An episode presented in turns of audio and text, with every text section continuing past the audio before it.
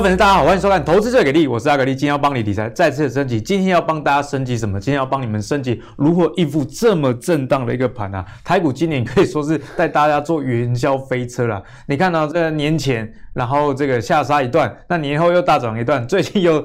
给它吐回去哎，好像已经过一整年，其实才大概才过一个月左右这样而已。最近的盘啊，上下幅度震荡都三五百点。例如说，像在周一，美国虽然这个大涨了六百多点的道琼指数，但是呢，台股隔天是怎样？开高走低这样的情形，那这几天大家应该有感受到整个盘啊，就是上下震荡，要么就开低走高，要么就开高走低，不然就开高之后又走低，这个盘啊实在是太难应付了。所以今天就要跟我们的技术分析王子阿信好好的请教，让我们欢迎阿信。嗨，大家好，我是阿信。阿信啊，这个盘真的是灰熊派胜了，你自己有什么感觉啊？我自己有什么感觉？就是这个盘就是非常震荡。那我不知道大家有没有注意到，就从。农历过完年之后，过完年之后，融资就一路增加。欸、这个这个牛年这个股，刚刚今天做高塔嘞，真的 波动性超大。真的，对，那一点又不是慢牛，是很快的牛。对，那可以从过完年之后，它融资每天增加，就好像说之前没有买到股票的人，现在都跑进来买了，嗯、因为看到指数创新高，大家受不了。对，但是可以看到，在这一段时间，融资不断的增加，可是指数却怎么样？哎、欸，却是反向。是，指数却反向，所以代表说这一批融资大概就不是聪明的钱，所以根本不能说他笨了，只是。很少有听过融资是聪明的钱哦，我们散户真的是命很苦。呃、对，散散户的宿命嘛，对不对？那可是今天就跟大家稍微讲一下说，说这个大盘到底哪个地方会是一个我们比较需要关注的点位？大家现在看到这张图哈，就这张图来看到这个位置。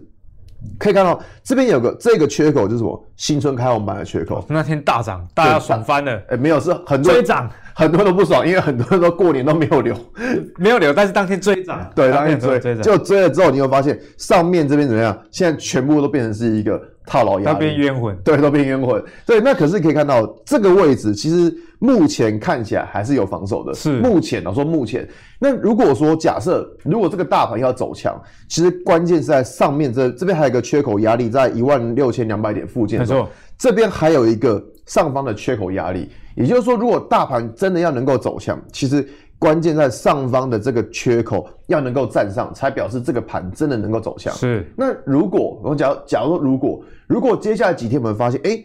这一条线下方的支撑如果被跌破的话，诶，那你在操作这个盘其实就要小心了，因为为什么？因为代表说这全部都是一个上方的套牢卖压，都是冤魂。而且我有印象，这个下方支撑的位置刚好在月线附近，对不对？诶，对，其实刚好在月线附近，所以它就是一个蛮关键的位置。就是我这样讲，这个位置跌破，其实会怎么样吗？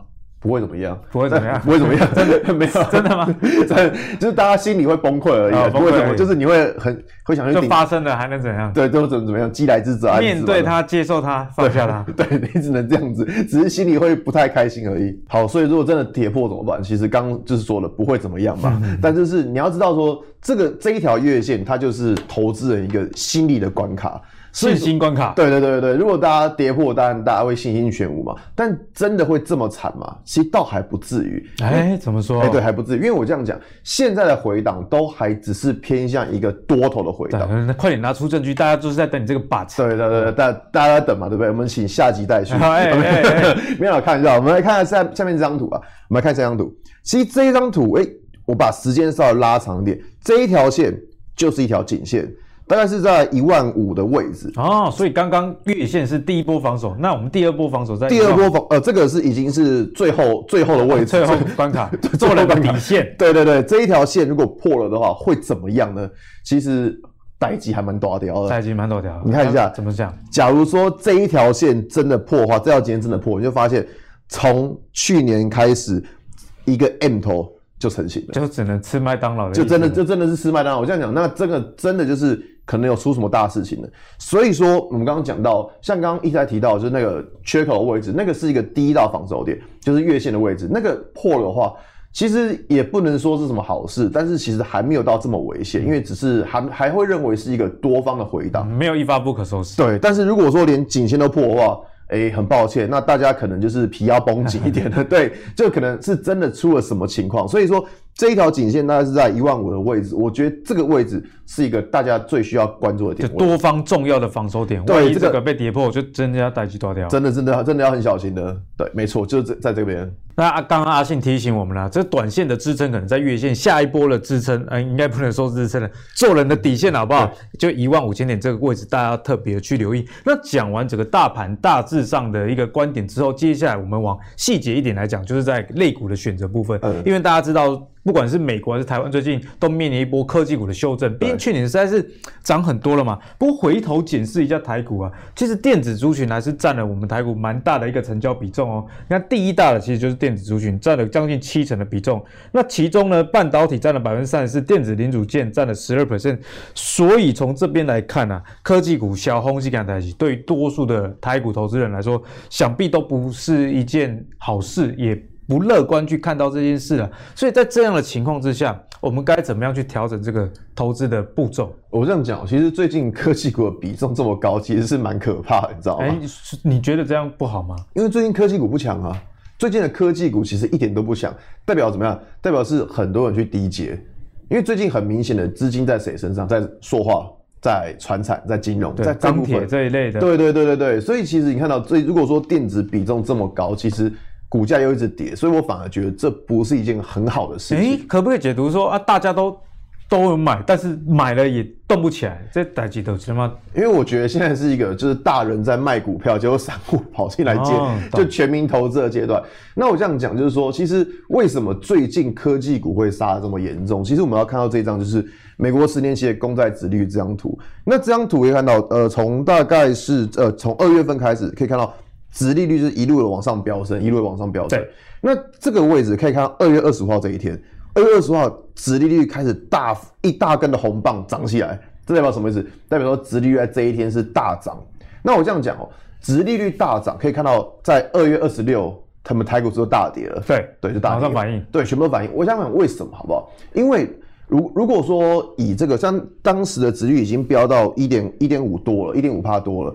如果说以 S M P 五百指数，他们的整个指数的值利率来说，大概是一点五个 percent，那差不多啦。哎，没有，问题是它当时已经飙过去了，哦，已经更高了，已经更高了。所以你看哦，当时的公债值利率是已经超过了 S M P 五百指数的殖利率。啊，看公的保守的吧，别被公债。如果是这样的话，对，对，那谁要买股票，对不对？谁要买股票？我们这样讲哦，大家知道说，哎。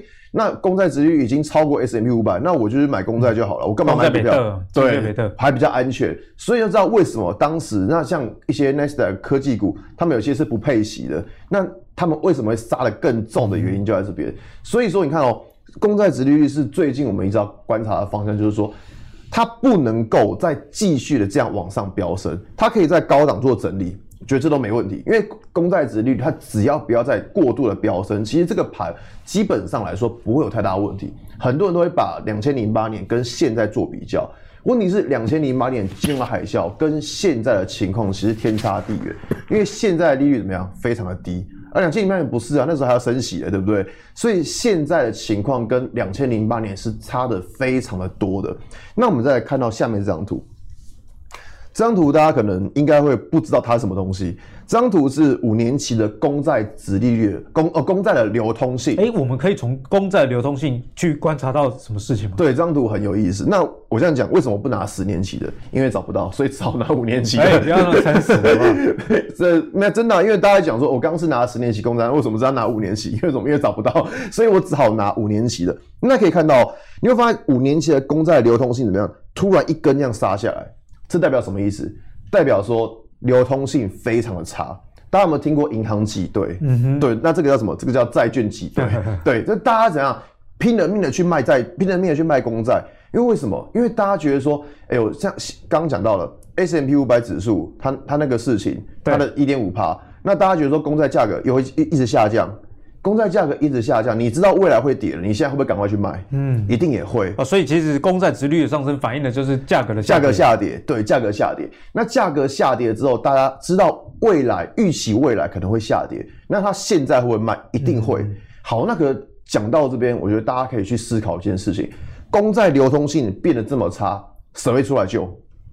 一定是联准会，对，政府自己嘛，自己发的自己自己拉，欸、对，没错，自自己自己自己发的债自己拉。那我们这样讲哦，拜登在接下来还会有一个什么一点九兆的纾困案？好，请问一下，他美国政府要一个一点九兆的纾困案，那这些钱从哪里来？他一定要发债，嗯，是美国美国政府一定要发债，没错。好，那美国政府发的这个债，谁会来买单？中国买买单吗？不可能。日本来买单吗？不可能，买可能也买不多。那最终会回到谁身上？还是联准会？自己买？还是联准会？对，所以我们可以预期到一件事情，就是说接下来的情况一定会是又会是联准会自己钞票自己来买。因为其实你可以从呃这件事情可以知道说，联准会他们的态度是怎么样？他们的态度是他们不愿意看到两千零八年的事情再一次发生。嗯哼。因为大家会想说，哦，是现在通膨很高，通膨很高很可怕。问题是联准会他们一点都不怕通膨，他们反而怕的是什么？他们怕的是通缩，嗯，他们真的很怕通缩，因为通缩我们知道，通缩像那个日本是这样子，再起不来。其实通适当的通膨对于整个大环境来说是好的。对，适当的通膨其实是好事，所以其实联准会怕通膨嘛？他一点都不怕，他竟然可以定出了一个就是平均通膨到二点五二点五个 percent，他自己都给你公布答案，我要到这样。对，所以说平均通膨到二点五个 percent，他已经把答案都讲出来了。那请问一下，现在有到吗？还没有到，两 percent 而已，所以现在根本就还没有到。所以我觉得在这个位置，其实大家不要太过度的悲观，我觉得这样会比较好。因为说，你看哦，现在流通性这么差，谁会来救？一定还是联准会。联准会拿什么出来救？一定是拿现金，自己的印的新的钞票。对，所以说这个东西，那我们要怎么知道说联准会拿现金出来救？其实可以大家去观察一下，就是联准会的资产负债表。你知道看到它的资产负债表要开始上升，代表说联准会要开始 要开要开始钱要准备砸进去了。所以说，其实在这个位置，现在就是大家会有一个比较紧张，因为殖利率一直飙升。但是在殖利率飙升的情况之下，可以看到它的流通性已经到了这么差了，代表说可能在接下来我们就可以预见到说联准会可能准备要来出手了。所以如果说在这边，嗯，不管是你是持有电子股或是持有传产都好，所以我觉得这边的情况就是我不会到这么的悲观。但是还是还像刚刚讲，就我们在看大盘这部分，就是也不会说还是按照现行来操作，只是不会到这么悲观，因为起码我们可以在未来会知道说。联准会它出手的几率是很高的，所以呢，其实阿信也跟你讲完大方向，大家不用过于的紧张。但是我觉得在这个盘啊，本来基期这么高，泡沫这么大的情况下，当然稍微风吹草动，大概的就就赶快被洗。没错。其实我觉得这也是一件好事，代表说这个市场啊，非常的有风险意识。没错。通常真正的崩盘是，哎、欸，怎么会发生这种？一片乐观。对对对，像这种直利率上升，市场马上反应，我觉得也是适当的在减压啦这一块啦。好，那在这样的前提之下，接下来就要。请教阿信啊，资金配置就是很重要一块，嗯、因为节目上也一直跟大家讲，现在是泡沫啊，当然是泡沫，但是泡沫要不要玩，还是得玩啊。但重点就是说，你如何透过资金配置来降低这样的一个风险？老师会有怎么样的建议？其实我觉得现在说真的到泡沫嘛，我觉得还没有。我个人，我个人，个人觉得，我个人觉得还没有到泡沫，因为说实在话，就是联准，因为现在就是一个经济才刚复苏。现在的情况是经济刚复苏，之前我们的经济都一直在衰退，一直在衰退。那现在的情况是经济才刚复苏，所以你在说经济刚复苏的时候，就谈到泡沫，我觉得还有一点早。嗯、那可是，但我们这边操作的部分，你要谈到说，哎、欸，那我们要怎么去操作？怎么样做资金配置？其实在这边的资金配置，我会比较偏向说电子跟船厂一起配啊，都要有。哎、欸，对，因为现在就很麻烦一件事，就是只要公债殖利率飙升，你看，就是昨天公债殖利率飙升，今天换谁涨？换台硕四宝在涨。那前几天看到，哎、欸，公债殖利率下来了，换谁涨？换电子股来涨，所以好像每天都不一样。对，每天都不一样。所以这种情况下说，那、哦啊、我到底该买电子还买船产啊？可以，小孩子才做选择嘛，全买，我全买，对，都要。所以说你的资金就是要稍微做一点配置，只是把电子跟船产都稍微配一下。嗯那我个人配的比重大概会是在六比四这部分，六分是电子，六是电子，然后船产是四。主要原因是因为船产普遍都不太会动，对，船产因为船产比较慢啊，所以说，但是你又不能不把资金就配在这边，所以说我大概就会配这个六四的比重，就电子我还是放六，然后船产我还是放四，是这样子。那所以说这边稍微来介绍一下说，船产目前有什么样可以关注的方向。我这样讲，我就是在前几天可以看到，就是呃，在过完年之后是油价是喷第一个嘛，没错，所以台塑四宝就哇好快一路往上飞，然后在前几天可以看到钢铁也上来了。那在今天是比较强的是谁？今天比较强的是在就是大成钢，它是它在看什么？是看不锈钢那一块的。那可是我觉得大家在这边会忽略掉一个东西，就是说。玻璃啊，玻璃啊，玻璃很少人在谈，很少人很少人在谈玻璃。就是玻璃，其实大家不太会注意到。那时候，诶，玻璃它有什么题材吗？玻璃心是听过，比较少听到玻璃的报价。对，玻璃心大家都大家都有嘛，对不对？那我这样讲，大家会因为其实说我现在在讲什么，不是镍镍价、铜价这些东西，大家已经听涨翻天了。对，大家已经不想听了。所以说来讲一个大家比较没有去注意到叫玻璃啊，玻璃报价，哎，这个是日线吗？没有，这个是月线哦，月线，这个是月线。哇，月线涨那么多，吓死！这你看月，可是你要想，它月线才怎样？才刚创新高。它月线才刚创，它是从多少？它月线才刚创新高而已。是，所以我觉得这样，如果你单纯以技术面来说，还可以看到玻璃的报价才刚创新高，这个是玻璃期货报价。嗯、那我这样讲，就是说在呃美国，我们知道美国之前都有什么暴风雪啊之类的。那可是接下来气候会变怎么样？变得比较温暖一点。嗯、那所以说开始会有一些什么，比如说修缮房屋啊这一类的。你看像最近那个卖窗帘的易峰，他就 他就长得还不错。所以说，其实在，在呃在一些修缮，那你你家需不要用到玻璃？一定也要啊。所以我觉得这玻璃的报价其实可以看到说，它已经先领先创高。那我这样跟大家讲，就是说我们在看传产股的时候，其实就是一个你就一个大方向、大逻辑去看原原物料的报价。那原物料的报价大概会领先股价，大概是两个月的时间，嗯、对，大概两个月的时间，因为期货比较快，对。所以，如果说你看到期现期货的价格已经有在先创高的话，那我们就回头来看，就是台湾的玻璃相关的股票。好，现在大家最想知道到底是哪一档？就是也没有，就是不要这样好不好？我们是用分享的角教学教学的角度，就是你要知道说怎么样去观察，而不是说就是啊，好像听名牌讲。对，第一步就是先确认这个原物料有没有报价的上涨。对，先确认报价有没有上涨。那有了之后再回来看股票。对，有了之后再回来看股票。所以，我们看到台玻，像台玻就蛮有意思，可以看到从这边是多少？二零一零年开始，哎、欸，它就在一个什么、啊、下降趋势，已经跌了十年了。哎、欸，对对对，十年以来没涨过这样子，就是其实蛮惨的。它过去十年以来可以发现它都没有涨过。十年的寒窗已经度过了吗？十年的寒窗苦读吗？对对。它现在要怎么样？一举、欸、要一举成名了吗？呃，这个我们是不知道啦，但是我们只能说以技术面的情况来说，它过去十年就在一个下降趋势线这边。嗯、大家可以看到，从最近这几个月开始，哎、欸。它已经开始突破这个下降趋势线，所以配合上玻璃的报价已经开始在上涨。我觉得说，像这种状况，就是大家可以比较留意在这一方面，就是说，以目前的操作来说，会尽量避开本益比高的股票。嗯、那我们可以知道为什么船长会涨，因为它的本益比都很低。对，因为它们本益比都很低，所以说以最近的操作来说，会尽量避开那种已经涨很多的。嗯像最近像 ABF 窄板什么新兴啊、南电，他们都是去年涨太多，所以今年都还有点涨不上去。所以说以最近状况来说，就是会比较去注意像这种基期比较低的股票。那这个是在台玻的部分，玻璃玻璃。那接下来如果讲到电子股的话，会来看到这，会来看到这一档金像电。哦，为什么要观察金像电？因为其实判断逻辑这样，刚刚说了。会尽量去避开过去涨很多的股票，可以看到从去年八月开始，金项链怎么样都没涨，整理了大半年了，对，都没涨，对，所以说这边的操作会选择就是说不要选之前已经涨很多的，嗯、那可以看到它过去一个过去呃半年的时间，没错，都没涨，它都在高档去做一个整理，但是好像有越垫越高的感觉，对，它有点就。底部越垫越高的感觉，所以像这一种的情况就比较值得我们去关注。嗯、就我们不要去找那种已经喷到天上去那种一路往上涨，那一种都会比较危险一点点。那这一张图是金像电的月线图，那我们现在来一样来看到日线。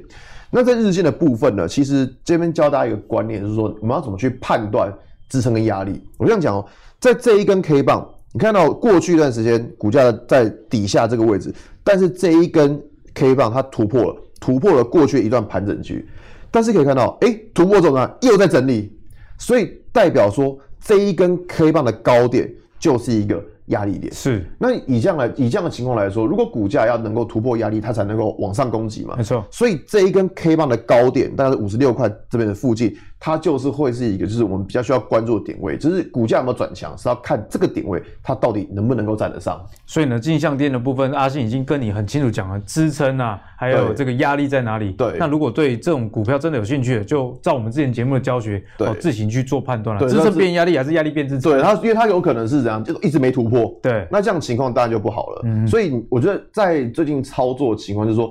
等到股价确定突破之后，你再来操作，我觉得这样会比较好。就鱼不用吃一整尾啦。对啊，就算现在有吃到鱼尾，稳稳的吃也是不错。也是不错。对啊，没错。那接下来要请教阿信啊，在这个台积电好了，我帮大家问一下台积电，因为台积电从去年涨了那么多，也就是符合你讲的嘛，去年涨很多了，在今年每跌每当，但是大家还是很希望台积电涨了，不管有没有，因为它毕竟代表了整个大盘的天花板能不能持续垫高。台积电我们该怎么看？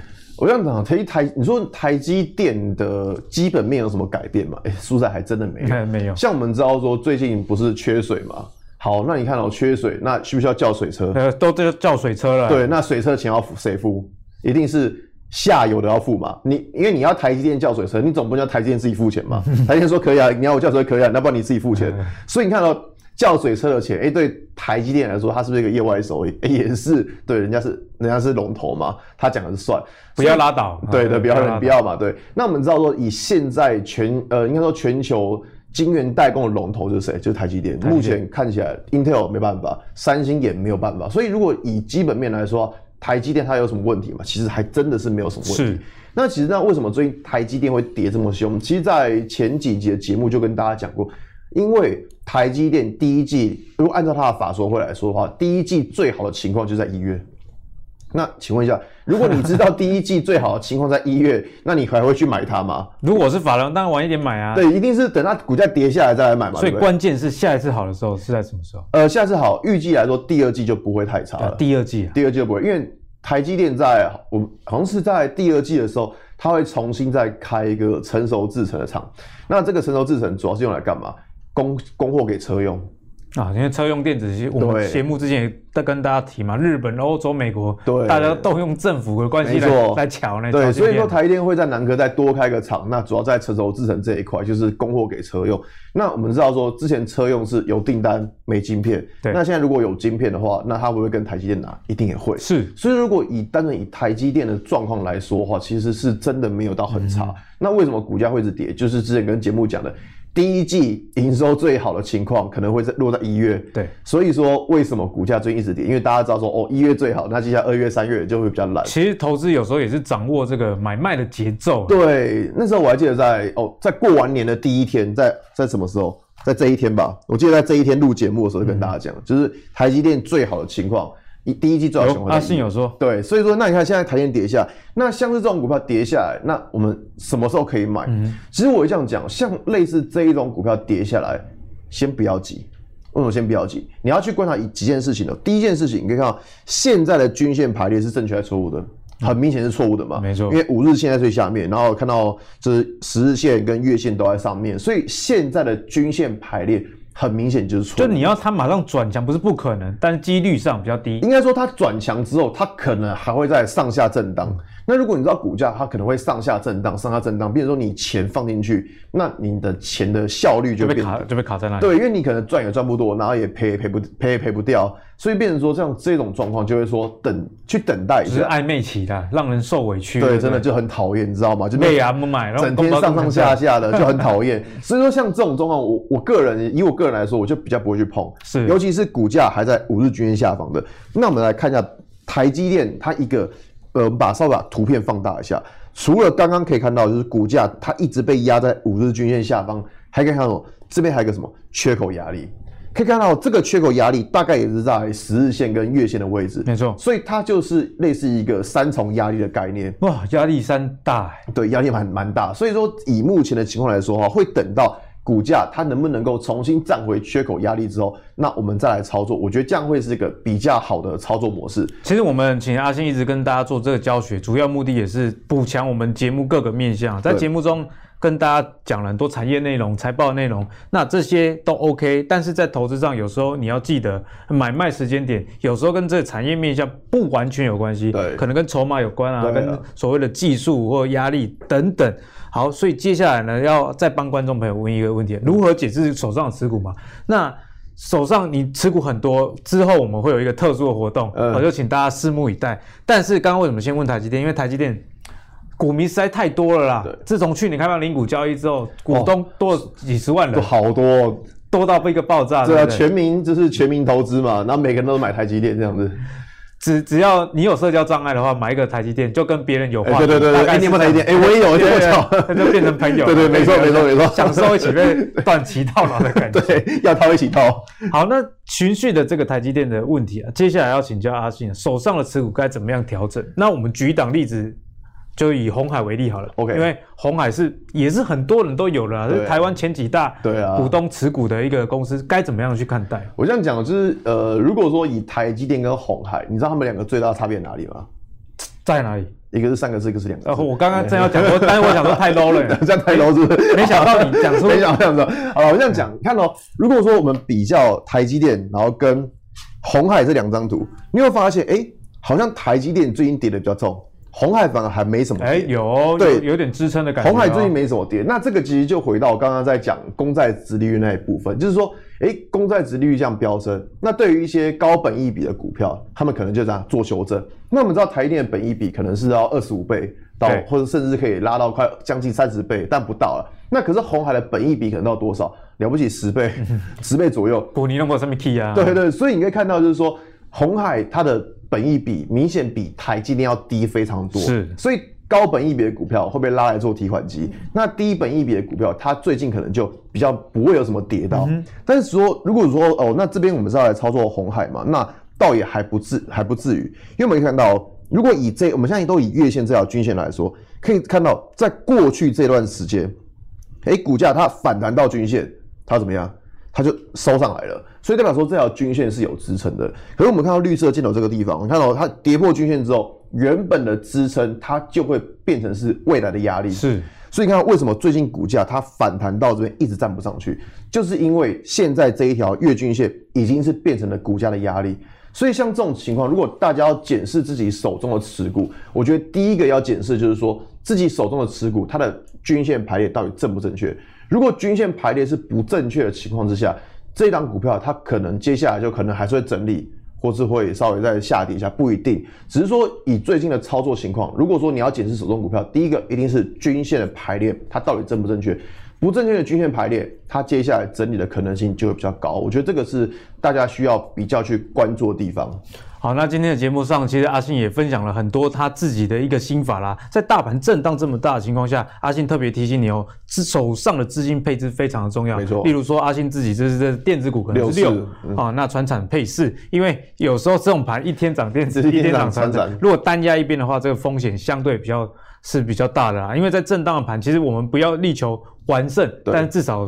不要求都被扒了，对对对。那在这样的情况下，如果你选择了一个好的产业方向，该怎么挑选呢？阿信举船产的例子是举玻璃，那其实这个也不只是跟你讲台玻说可不可以买，不是这样子，而是跟你说你可以用这样的逻辑啊。像之前阿格力也有找这个铜的概念股，因为铜上涨嘛，对，没错，我就找到铜的回收商，以以以这样的逻辑，没错，去判断你未来想要啊去投资的一个方向。那接下来呢，如果你手上的是一些电子科技类股，那阿信也提醒你啊，就算有反弹也。不用太急啦，对，因为等到重要的这个均线排列，均线排列排列已经正确。阿信一直有教大家嘛，对，怎样的叫做正确均线排列？就是由上到下是有五日线、十日线、月线、季线、年线这样，就是由短天期的到比较长天期的、长天期的这样子的才是一个比较可以顺利操作的多头格局，没错，增加大家在投资上的一个胜算啊。